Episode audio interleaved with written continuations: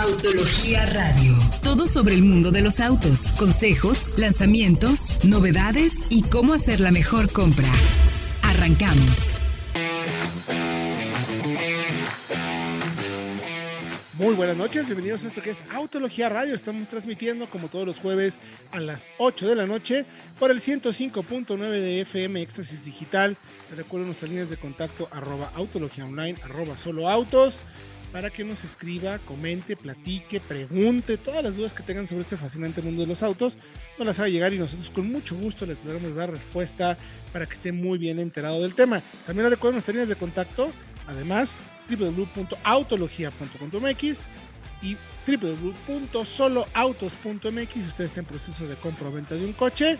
Bueno, pues ahí va a encontrar un amplísimo, amplísimo panorama de modelos y de ofertas para hacerse su próximo auto, sea nuevo o usado.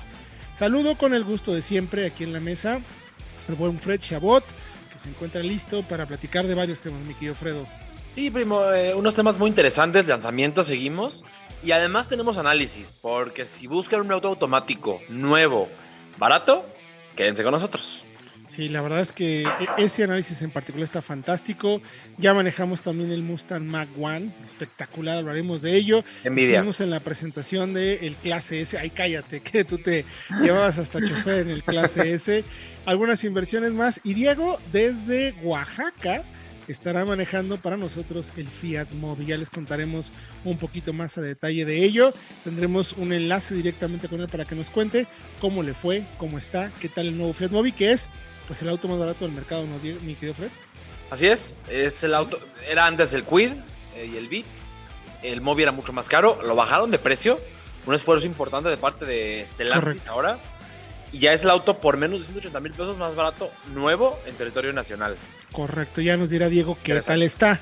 Así es que si les parece, arrancamos con la información y pues digo, mejor me voy a ir primero con el General Motors, mi querido Fred, para que luego ya tú nos cuentes, eh, para que te explayes con uno de los autos, no diré, no es el más caro en México, es uno, de los, es uno de los más caros, pero también es uno de los más tecnológicos, ya platicaremos de ello. Pero a ver, primero, una noticia muy interesante, información que creo que vale la pena recalcar, mi querido Fredo y miembros del auditorio, porque General Motors anuncia una inversión de mil millones de dólares en la planta de Ramos Arizpe. Hacía mucho, mucho, mucho que no teníamos inversión. Por lo menos antes de, de- en pandemia no hubo. Antes de pandemia eh, solamente Toyota anunció, anunció con el tema de, de la planta en Guanajuato. Pero realmente las inversiones de industria automotriz han sido pocas en nuestro país y esta última de General Motors es importante por dos razones principalmente. Una, porque vital tener ingresos eh, para modificar. Y lo más interesante, mi querido Fredo, porque sería la quinta planta de General Motors a nivel mundial para la fabricación de autos eléctricos. Se confirma lo que hace un tiempo veníamos platicando, Fred. Así es, eh, sabemos que son tres en Estados Unidos y una en Canadá. Esa es la quinta y van a ser, además de autos eléctricos, se preparan para producir también todo lo que es la batería del auto, no solamente, digo, ensamblar el coche. El coche eléctrico tiene, es en sí mucho menos complejo que el motor de gasolina, porque el motor eléctrico tiene muchos menos componentes. Pero el tema de las baterías se vuelve también muy complejo por todo el tema de materiales y de manejo de desechos que hay que tener. Y GM se va a preparar para hacerlo como se debe aquí en, Ramos Arizpe. Eh, Totalmente, pero además, interesantísimo, mi querido Fred.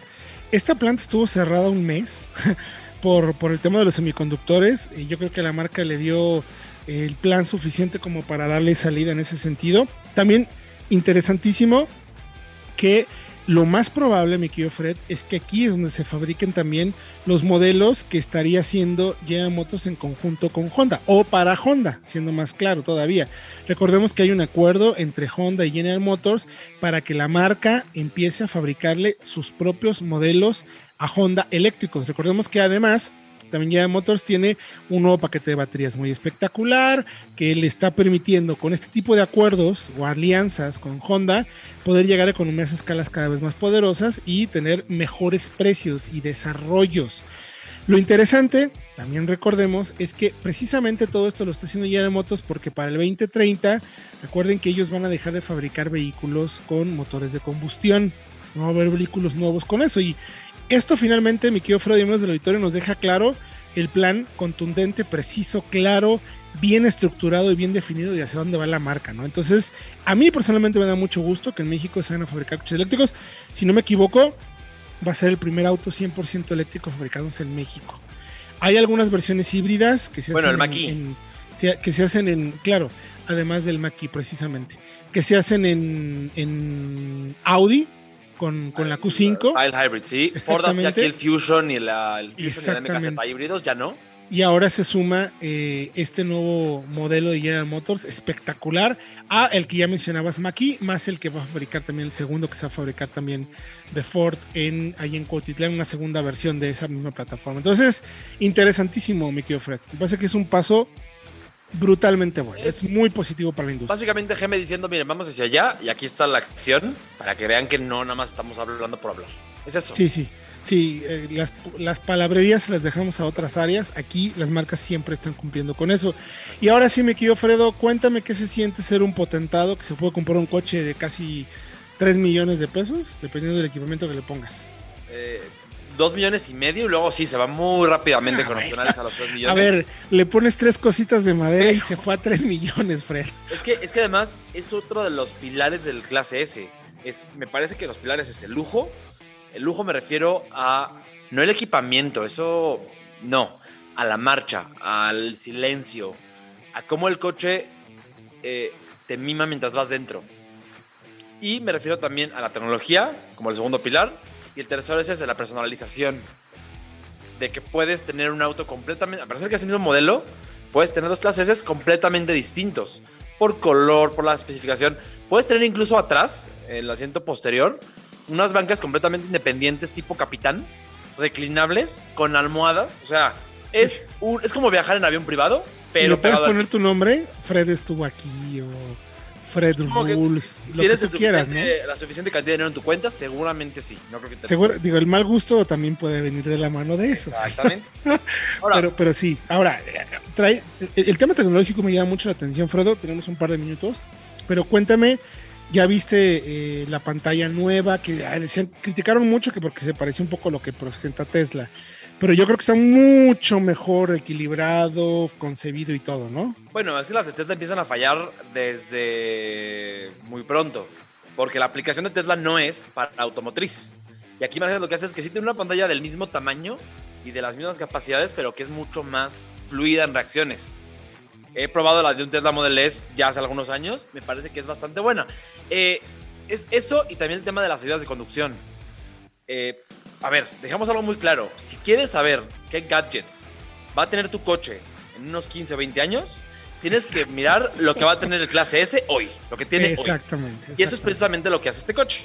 Eh, por ahí innovaciones como el SP, el ABS. De hecho, el primer coche que tuvo zonas de deformación programadas en tema de seguridad fue el clase S desde los 60 Suspensión. Desde los 50 y 60 Para que se den una idea.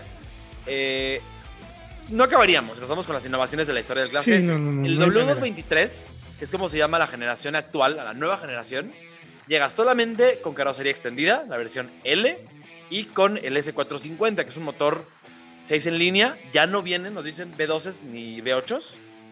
Mild Hybrid, o sea que además es electrificado, podría tener en teoría una placa verde en algún momento. Y tiene 367 caballos de fuerza, caja de 9, tracción integral. Completísimo en ese sentido. Y, ahí quiero hacer una paréntesis rapidísimo, Fredo. Tracción integral, pero que tiene capacidad de que el eje posterior gire. y es muy evidente. Yo nunca había visto en un coche que fuera tan evidente el giro de la dirección posterior y se hace por un tema de reducir el radio de giro en una estacionada, en una estacionada o la estabilidad a altas velocidades, ¿no? Es que es eso, gira 10 grados.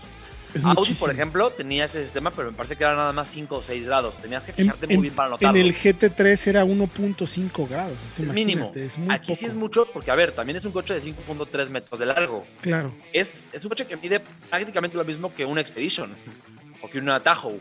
Entonces, eh, para poder maniobrarlo en espacios muy pequeños, y lo hicimos, hicimos la prueba de la maniobra en una calle de, por de las Lomas, y en esas calles de doble sentido muy pequeñas, el coche alcanza a dar la vuelta en U sin tener que maniobrar, que, hacer el, digamos, el tres puntos, girar a reversa y luego volver hacia el frente. Perfecto. Eso es interesante. Una Yo, suspensión. yo sé que te encanta hablar del tema, pero el tiempo es el tiempo. Entonces nos tenemos que ir a música.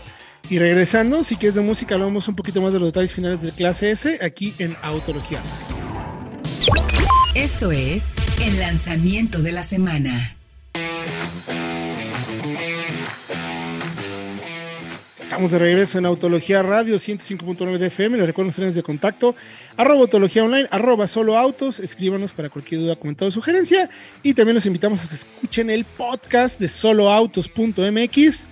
Hay más de 350 capítulos. Todo mundo nos escucha, afortunadamente. Gracias por su preferencia. Somos el podcast más escuchado.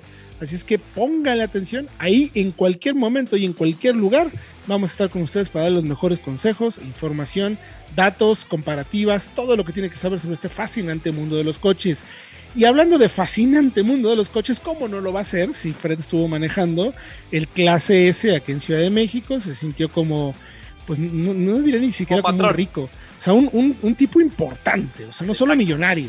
Exactamente. Con Y nos, Poderoso. nos estabas contando ya los últimos detalles, mi tío Fred. Sí, eh, una suspensión muy bien balanceada. No es un coche blando, que digas, es, es muy cómodo porque es suave. Controla muy bien. Es increíble el silencio. El motor de 6 cilindros en línea es súper suave eh, en cómo entrega la potencia. No se busca aceleración, sino que se busca más bien eh, suavidad y progresividad en un coche como estos. Y eso lo tiene muy bien cubierto. Y hay que hablar un poquito de rivales.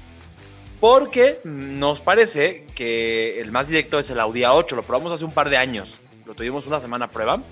Y ahora se ofrece. No hay una configuración que, digamos, coincida, Héctor, con el- lo que ofrece el Clase S. ¿Por qué? Porque el A8 tiene un motor similar al Clase S, pero con carrocería corta. Por 2 millones 50 mil pesos. Un V6 de 3 litros. O te puedes ir al extendido, que es equivalente por espacio y por longitud a este Clase S, pero ese tiene un motor V8 de 460 caballos de fuerza. Entonces ya se va por precio a 3.1 millones de pesos. Cuando el Clase S cuesta 2,5. Está como en el medio de esas dos versiones. Pero Por ahí, por ahí, ¿cuál otro que tienes 10 segundos? Serie 7. Y por ahí lo que recordamos nada más es que el A8 es un Sí. coche que se nota más el origen de Porsche, del Panamera, más ágil, incluso aún siendo un coche grande. Y el Clase se apuesta totalmente al lujo, la gran diferencia. Toda la información www.autologia.com.mx y nosotros nos vamos a ir con Diego Briseño hasta Oaxaca para que nos platique sobre el lanzamiento del Fiat Mobi. Mi querido Diego, los micrófonos son tuyos. Muchas gracias Héctor, Fred y a toda la audiencia. Y fíjense que pues me tocó venir a Oaxaca para conocer al auto nuevo más barato de México en estos instantes, el Fiat Mobi 2021. Recibió una actualización sustancial con nuevas versiones para atacar a ese segmento de los hatchback citadinos de entrada. Como ya hemos platicado en otras ocasiones, dicha categoría es bastante complicada para los fabricantes, pues los cada vez más exigentes clientes queremos que estos modelos lo tengan básicamente todo. Que sean baratos, estén bien equipados y que además ofrezcan un muy buen consumo. Y para el año modelo 2021 el Mobi hace lo impensable y rebaja sus precios para colocarse en la parte más baja de todo el mercado. Disponible desde los 179.900 pesos para la versión Easy. El pequeño Mobi mantiene su diseño casi en su totalidad, aunque integra los nuevos elementos de la marca, como el nuevo logotipo y su emblema de la bandera italiana, junto con una nueva parrilla y nuevas versiones que tratan de destacar su lado aventurero que tanto se está buscando hoy en día. De hecho, la versión que manejamos durante este primer contacto fue la denominada Trekking, siguiendo con lo visto en el largo. Esta variante integra detalles con un lado todoterreno muy interesante, con pasos de rueda en plástico negro y una suspensión elevada que ofrece hasta 19 centímetros de altura libre del suelo. ¿Qué tal, eh? Bajo el cofre la mecánica se mantiene sin cambios, con el mismo 4 cilindros de 1 litro y 69 caballos con 68 libras pie de torque, disponible únicamente con una transmisión manual de 5 cambios. Y a pesar de su poco caballaje, el motor es bastante elástico, y aunque en pendientes pronunciadas se hará sentir la falta de potencia, el conjunto mecánico brilla precisamente por sus bajos consumos. En este primer acercamiento, encontramos en carretera donde teníamos que exigir mucho al motor y revolucionarlo casi hasta la parte alta del tacómetro, mantuvimos consumos de 13 km por litro, algo realmente destacable. Eso sí, habrá que estar trabajando continuamente con la transmisión para no perder el impulso. Si bien la cabina se puede inundar de ruido al exigirle a este pequeño propulsor, su funcionamiento en ciudad parece ser más que razonable con los consumos bajos como su principal carta, que además, ojo eh, se combina con un tanque de combustible de 47 litros, entregando una autonomía superior a la que pueden entregar sus rivales. Dicho en otras palabras, costará un poco más llenarlo, pero se pasará mucho menos tiempo en las gasolineras, algo que también es muy buscado cuando uno sale de viaje. En esta versión tope, la calidad de marcha tiene un enfoque muy específico en la comodidad, con una suspensión muy blanca que literalmente se traga los baches, a costa de presentar un acusado balance en la carrocería. Aún así, su comportamiento es muy agradable, sobre todo en las accidentadas calles de nuestro país. En temas de espacio, el interior es justo para los pasajeros de la segunda fila, al menos en las cotas para piernas, porque la marca destaca que el espacio para la cabeza es el mejor de su categoría.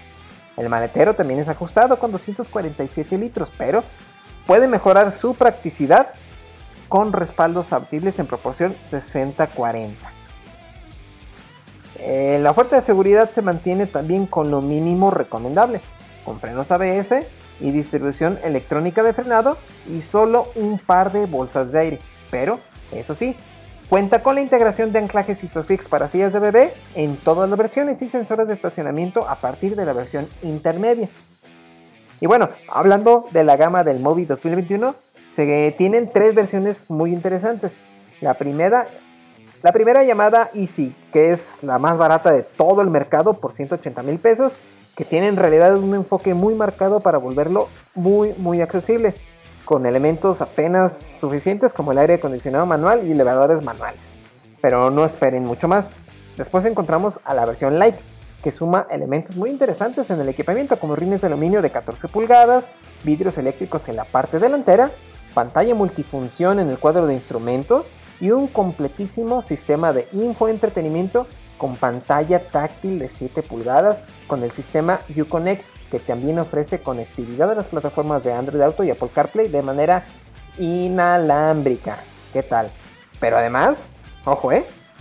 tiene la capacidad de conectar hasta dos dispositivos al mismo tiempo, algo que en realidad no se ve en segmentos incluso bastante superiores. Y ojo, ¿eh? todo esto por encima apenas de los 200 mil pesos, 201 mil para ser exactos. Después nos encontramos con la nueva versión Trekking, el tope de gama, con sus detalles todoterreno y la suspensión más elevada, que además agrega detalles como barras en el pecho que realmente son útiles para la carga, distintivos gráficos en toda la carrocería y tapicerías exclusivas, todo por 221 mil pesos.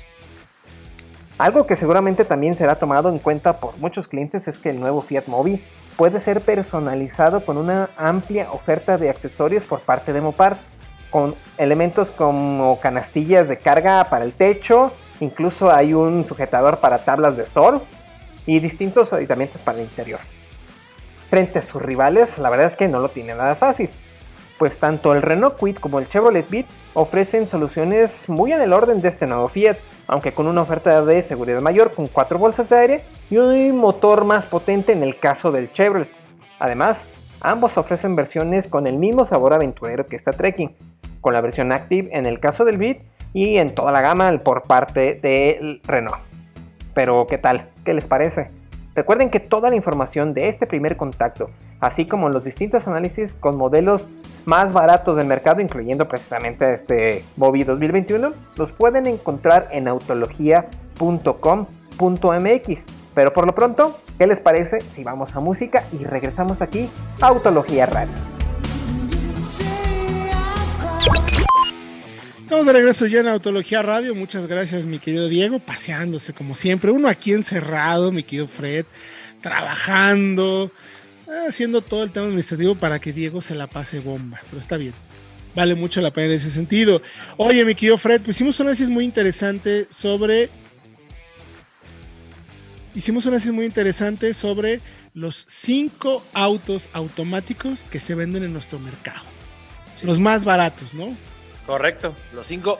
Si quieres un coche automático, eh, quédate a escuchar esto, porque son cinco modelos en orden de precio los más baratos, Chevrolet Spark, Nissan March, el renovado Nissan March, Chevrolet Aveo, Hyundai Grand i10 en sus dos versiones, sus dos carrocerías, y el Suzuki Ignis.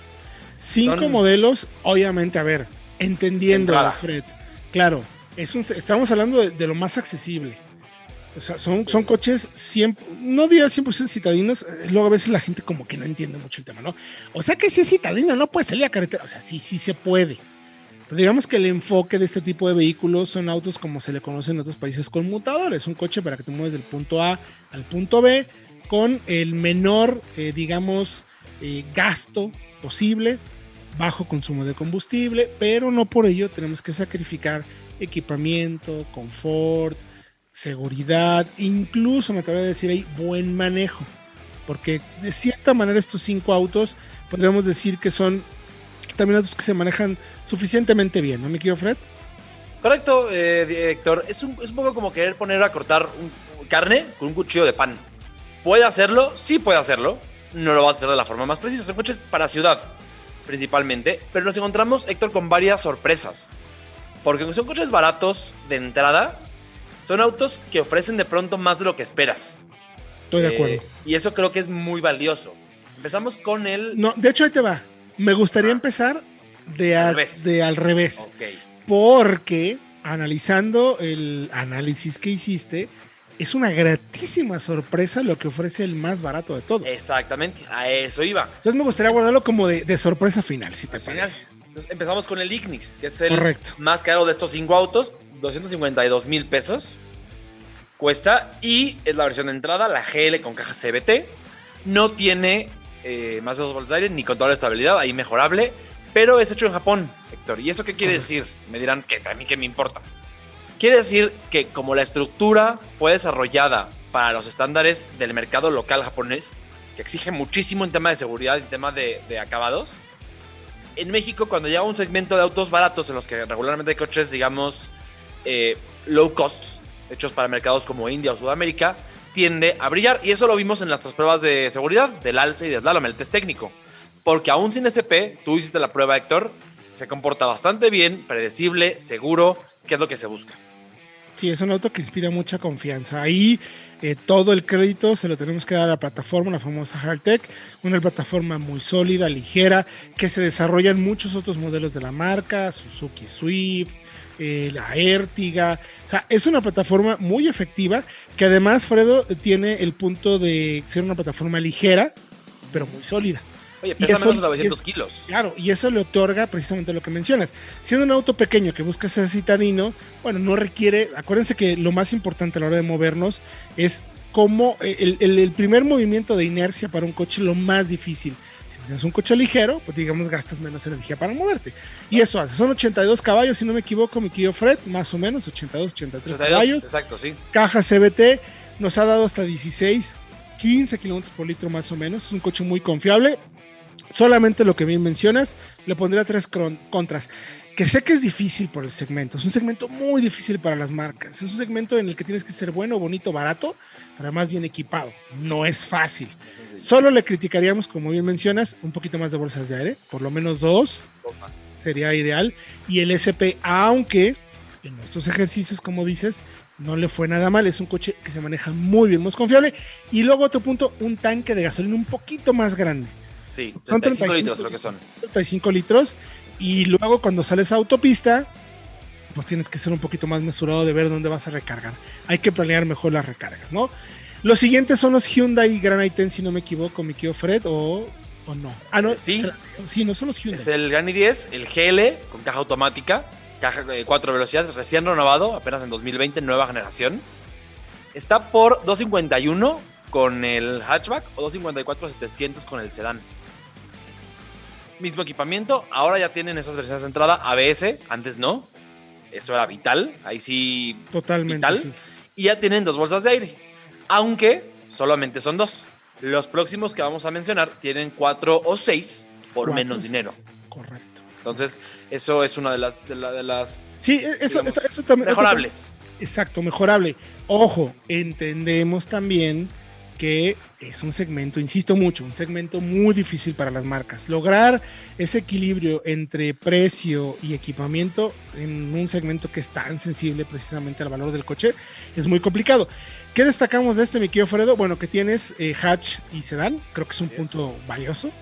Eh, también me gusta esta nueva generación, esta actualización tiene mejor calidad de materiales. O sea, por dentro sí se ve mucho mejor, se perciben mejores materiales, mejor ensamble. Sigue mejorando mucho. Recordemos que viene de. Esto es prácticamente Latos. Es una. Es el sucesor. Una evolución de Latos. Entonces, recuerden cómo era Latos antes en México. Y ahora es un brinco muy interesante. Sigue siendo un coche de low cost. Como mencionas, quizás de todos estos es el que se manejaría más, se sentiría como más bajo en, en cuanto a low cost de percepción, ¿no? ¿No estás de acuerdo? De acuerdo, totalmente. Motor 4 cilindros, 1.2 litros, 83 caballos. Tiene caja manual de 5, pero aquí hablamos de la automática, que es de 4 y que sí puede en autopista faltarle un poquito de punch. Sí, sí. O sea, Funciona muy bien en ciudad, no está nada mal, pero si en autopista se podría quedar un poquito corto. Tercero en la lista, Chevrolet Aveo, si no me equivoco. Así es, eh, la versión de entrada, LS automática. Ya recordemos que con la llegada del Onix ya está simplificada la gama del Aveo. Solamente esta versión automática, menos de 250. Ya no tiene rivales directos, porque eh, los otros autos del análisis son hatchbacks urbanos más pequeños y ese sigue siendo un sedán subcompacto más tradicional. Eh, ya no hay, por ejemplo, eh, un V-Drive automático. Ya no se hace, solo solamente manual. Y el Vento es bastante más caro. Está 20, 30 mil pesos arriba. Entonces se queda solo. Es quizá, Héctor, no me dejarás mentir, el más adecuado para autopista de, los, de esos autos Sí, por el tema del espacio, que también tiene una cajuela bastante buena y atrás caben dos o tres personas con mucho mejor, digamos, confort que en los hatchbacks más pequeños. sí, la caja automática es de 4, también es una cajita veterana, pero que ya tuvimos oportunidad incluso de manejar el coche 24 horas en ciudad. Y lo hace bastante bien. A ver, entendamos lo que decías. Es un coche, es un cuchillo hecho para partir pan. No queramos partir carne. Funciona muy bien para moverse en ciudad, para tener a cuatro o cinco personas. Buena cajuela también. Poder salir a carretera con un consumo suficientemente bueno y buen espacio. O sea, lo más importante me parece que es el espacio. No tiene SP, también es un punto en el que podríamos pedirle una mejora, pero, insisto, no se comporta mal. O sea, está bien en ese sentido. El siguiente en la lista, mi querido Fredo, es una evolución, creo que muy bien aplicada de- del Nissan March, ¿no? uno de los que siempre ha sido top de ventas en nuestro país. Así es que ahora pasó de ser uno de los autos más baratos y menos recomendables, me parece, a ser una compra de verdad sólida frente a sus rivales. Eh, especialmente decimos, Héctor, en este segmento que siempre son las mejores, las versiones de entrada son las mejores, porque ya te vas a las más caras por 300 mil pesos y te- ya te compras con un Onix o un Versa, mejor equipados, más amplios. Aquí por 245, esta versión Sense automática, tienes ya seis bolsas de aire, que es destacadísimo, y tienes también mejoras a nivel estructural respecto a la generación eh, al, al previo, digamos, no generación, pero antes de la actualización, que son importantes. Y eh, también tienes, bueno, 1.6, fiable, caja de 4, pero siendo un motor más potente, la caja de 4 creo que no le... O sea, se mueve bien en ciudad y en autopista no es ideal, pero el motor es más potente, entonces tienes más para rebasar, para Sí. adelantar. Hay muy buena relación So- peso-potencia. Es un Exacto. coche, es un coche que aunque subió de peso, o sea, subió de peso, fueron, fueron como hemos platicado, los, lo- eh, no fue de grasa, sino de músculo. Porque le, mejar- le agregaron muchísimos más, de- más eh, aislantes para tener mejor insonorización. Y el hecho de poner las bolsas de aire le, le- le pide que agreguen unos arneses adicionales que den un poquito más de robustez. Entonces, lo poquititititito que lo hemos podido manejar se siente como un coche más sólido y más robusto. Muy, muy, muy recomendable la compra, además por el precio. Pero Mejora en materiales, mejor en materiales, sí. Se sí percibe mejor mucho. ensamblado. Hay, hay detalles, es- mejora mucho. La verdad es que es un cambio muy positivo para el modelo. Y ya para cerrar, mi querido Fredo, llega el que me parece de todos estos que es la mejor compra. Definitivamente. Por el precio y el equipamiento. la gran sorpresa, un coche que merece, Héctor, mucho más atención de la que recibe en México. No sé qué opines. Eh, por 240, 240 900, te llevas un Spark LT CVT, la versión de entrada con la caja automática, que recomendamos no solamente por ser barato, sino porque yo me parece que es genuinamente muy, muy bueno. Su gran Sí. virtud es que el desarrollo viene de Opel, es europeo, y como le pasa al Ignis, tiene, eh, fue concebido por un mercado europeo mucho más exigente en temas de manejo y de seguridad, se nota un auto que es más sólido, que, digamos, esconde muy bien que se trata de un auto de entrada. Sí, est- está muy bien solucionado, muy bien hecho. Eh, creo que también por, en el interior eh, no hay pretensiones, cumple con lo que tiene que ser, el ensamble es suficiente.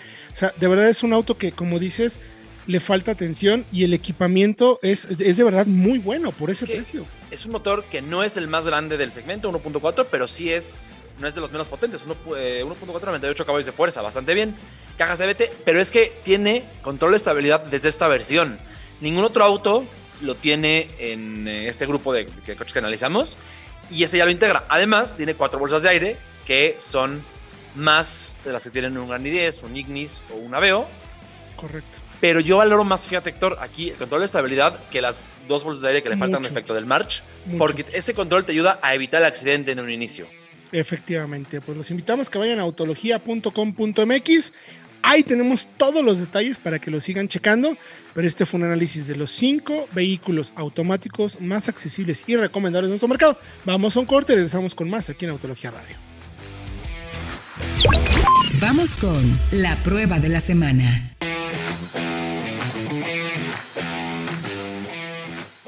De regreso en Autología Radio, último bloque. Les recuerdo líneas de contacto arroba autología online, arroba solo. Nos puede escribir también en eh, ahí puede haber comentarios, puede checar toda la información de la que hemos hablado aquí y también puede buscar su próximo auto, sea nuevo o seminuevo, en soloautos.mx. Y si por alguna razón no logró escuchar el programa desde el principio, bueno, recomendamos que vayan al podcast de soloautos.mx, donde tenemos todos los capítulos, análisis, segmentos, versiones, absolutamente todo lo que tiene que ver con este fascinante mundo de los autos, en todas y cada una de las plataformas que existen actualmente para escuchar podcast. No importa cuál escuches, ahí estamos en soloautos.mx. Y bueno, mi querido Fred, en lo que tú te ibas de pipa y guante, con zapato recién boleado, a subirte al Mercedes clase S, ahí me tocó llenarme de gasolina en las venas, llenarme de smog, de tierra, humo y todo, pero porque tuvimos oportunidad. Aquí sí, digo, tú manejaste el clase S un ratito. Sí. Aquí tuvimos todo un día de pista con el eh, Mustang.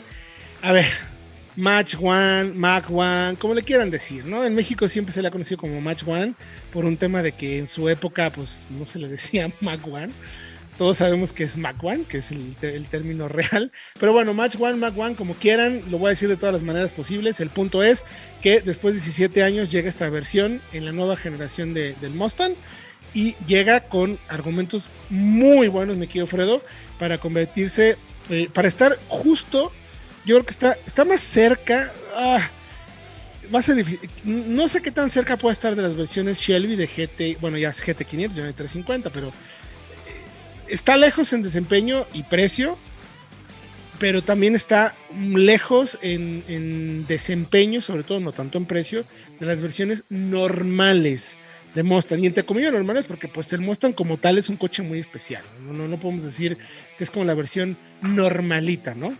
Es que es un poquito un reemplazo, Héctor, al Bullet y al GT350, que se vendían anteriormente hasta el 2020. Pero tiene el motor del Bullet no el de cigüeñal plano del GT350. Correcto. 480 caballos me parece que son. 480 caballos. Son 20 más que el GT regular.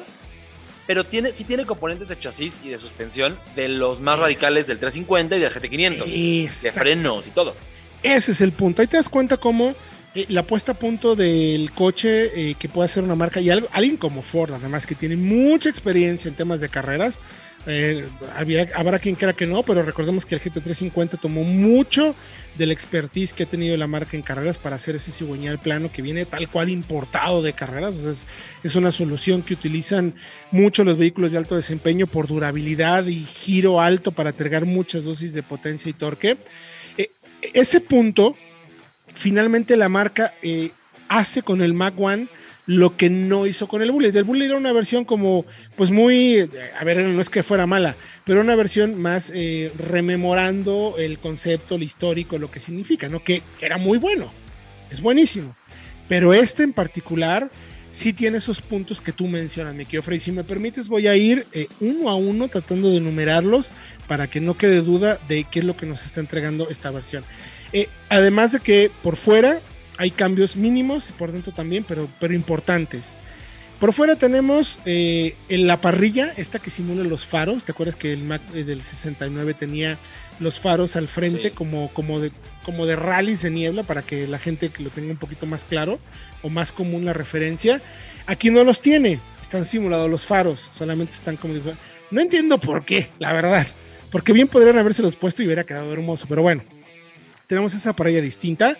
Tenemos algunos stickers, tanto en cofre como en laterales, que dicen el término Mac One. No tenemos Mustang por ningún lado, dice Mac One en todo donde se puede encontrar.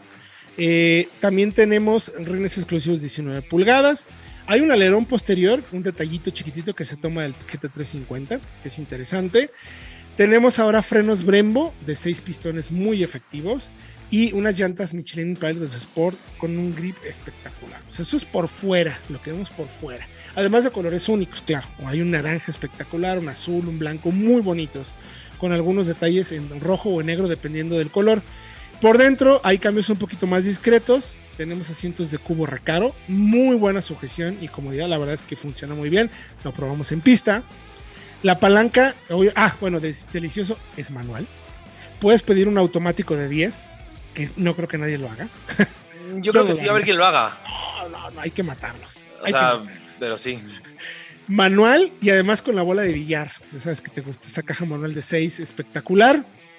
Y tenemos una plaquita numerada del modelo de Mac One que compramos. ¿Qué tipo de, número es el, que, es el que tenemos?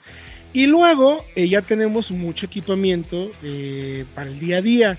Tenemos monitoreo de presión de neumáticos, asistente de precolisión con detección de peatones, sistema de preservación de carril, monitoreo de punto ciego, cositas como que lo que ya vemos podemos encontrar en algunas versiones de Mustang. Muy bien equipado en ese sentido. ¿Dónde está lo que tú mencionaste que es importante en la puesta a punto, en el setup del coche. Tiene eh, ya el sistema de, de, amortiguadores MagnaRide, que son variables en dureza. Cinco modos de manejo, incluyendo uno de pista, donde puedes quitar el control de tracción y de estabilidad. Y, digamos, te concede incluso que puedas mover la colita si quieres. Aunque, tengo que decirlo, Fredo, atrás tenemos una, además de la suspensión independiente, tenemos una hay como se dice una barra adicional, se me fue el nombre. Estabilizadora. Una estabilizadora, Dios mío. claro. Correcto. Una estabilizadora exclusiva. El coche va plantado como no tienes una idea. Además de que todo el chasis tiene un tuning un poquito más robusto y más fuerte para que puedas manejarlo más en pista. O sea, si es un paso en desempeño muy arriba de una versión GT normal de Mustang, aunque en términos ya de motor y no tan cerca como un GT500, es una parte media muy clara y muy efectiva, Fred. Ahora, el Mac One cuesta, si puedo pasar al precio ya. Adelante. Eh, no encuentro el precio. Este. Un millón ciento ochenta mil, si no me equivoco. Así es. Es, lo, es a lo que voy a llegar. Y hace poco tuvimos a prueba, ya le verán el, video más adelante, cuando tengamos tiempo, un mini John Cooper Works GP que cuesta más o menos lo mismo. Con 300 caballos. También coche de pista, pero me parece que ahí estas versiones de pista son interesantes. Sí. Porque que también consiguen ser de pista, pero al mismo tiempo ser usados todos los días, porque para eso los compras. A la ciudad. Yo, creo que el Mustang es más efectivo. no, voy a decir, no voy a decir que sea un coche como muy cómodo para las calles, porque sí es un poco más durito, o sea, se siente más duro y debes de sufrir un poco. También el que sea manual eh, en el tráfico, en nuestra ciudad, no, debe de ser fácil, pero yo recuerdo que tú, tú con el GP no, no, la pasaste muy bien, ¿no? Es un coche muy duro, ¿no? Demasiado duro como para ser, eh, digamos, práctico para todos los días, como un, un, hatchback, que es lo que es, a fin de cuentas. Eh, ahí me parece que el Mac One, a lo que voy es, el precio, por el precio, un millón ciento ochenta. Sí, es mucha lana, yo sé que un millón, más de un millón de pesos ya es mucho dinero, pero por lo que hace, eh, muero por manejarlo, porque parece que no es descabellado, vaya. No, no, no. Tiene sentido. Sonido, Fred. y ahora sí, me permites, voy a pasar a los datos. Lo manejamos en Pegaso y tenemos la referencia inmediata de qué hicimos en Pegaso con el Shelby. Entonces voy a dar unos datos que obviamente no es con mi cronómetro, ¿eh? o sea, no. Le pusimos el V-Box para tomar el dato preciso y claro. A ver, eh, como dices, es el 5 litros de 480 caballos, gira arriba, más arriba de las 7000, suena espectacular. Sufre un poquito por ser un motor aspirado por la altura de Toluca, o sea, sí, pero aún así da buenos datos. Eh, recordemos que el Shelby GT500 son 760 caballos, o sea, son casi 300 caballos de diferencia. O sea, no, no es poco. Pero bueno, 0 a 100 en el Mac One, 7.4 segundos. GT500, 4.5. Con launch control por la caja automática, que nos ayuda mucho. 0 160 0 que es buen dato para el Mac One, 22.1 segundos. Es buen dato, ¿eh? Mac One, 15.3. Digo, el, el, Shelby, para irnos dando eh, tiempos. La mejor frenada en el Mac One, buenísima, 38.2 metros de 100 a 0. Es muy buen dato. Mac, el GT500, 37.5. O sea, ahí vamos viendo dónde está el millón de diferencia, más del millón de diferencia.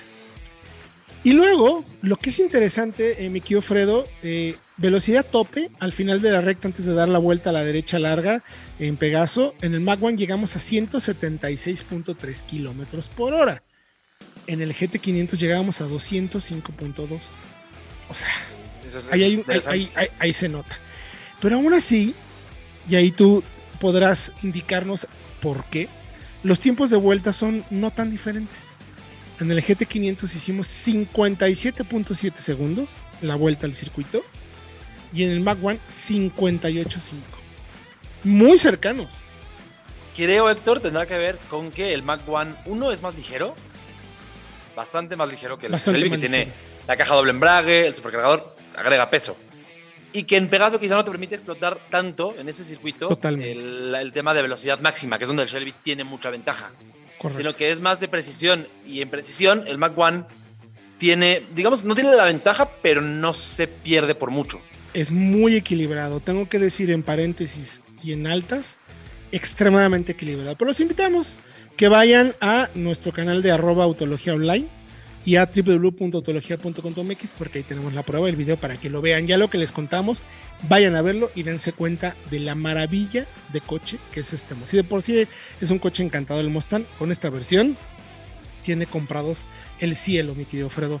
Muchas gracias por el programa del día de hoy, mi querido Alfredo Chabot. No, gracias a ti. Saludos a Diego hasta Oaxaca y nos vemos la semana que entra. Próxima semana, recuerde que usted tiene una cita con nosotros, arroba autología en arroba solo autos, jueves 8 de la noche a través del 105.9 de Guadalajara, Éxtasis Digital, para que estén bien informados y tomen siempre la mejor decisión de compra. Recuerde, esto que hacemos no son pruebas, esto es autología. Nos escuchamos el próximo jueves. Autología Radio. Entra a www.autologia.com.mx y mantente informado con los análisis más completos para tu próxima compra. Autología Radio.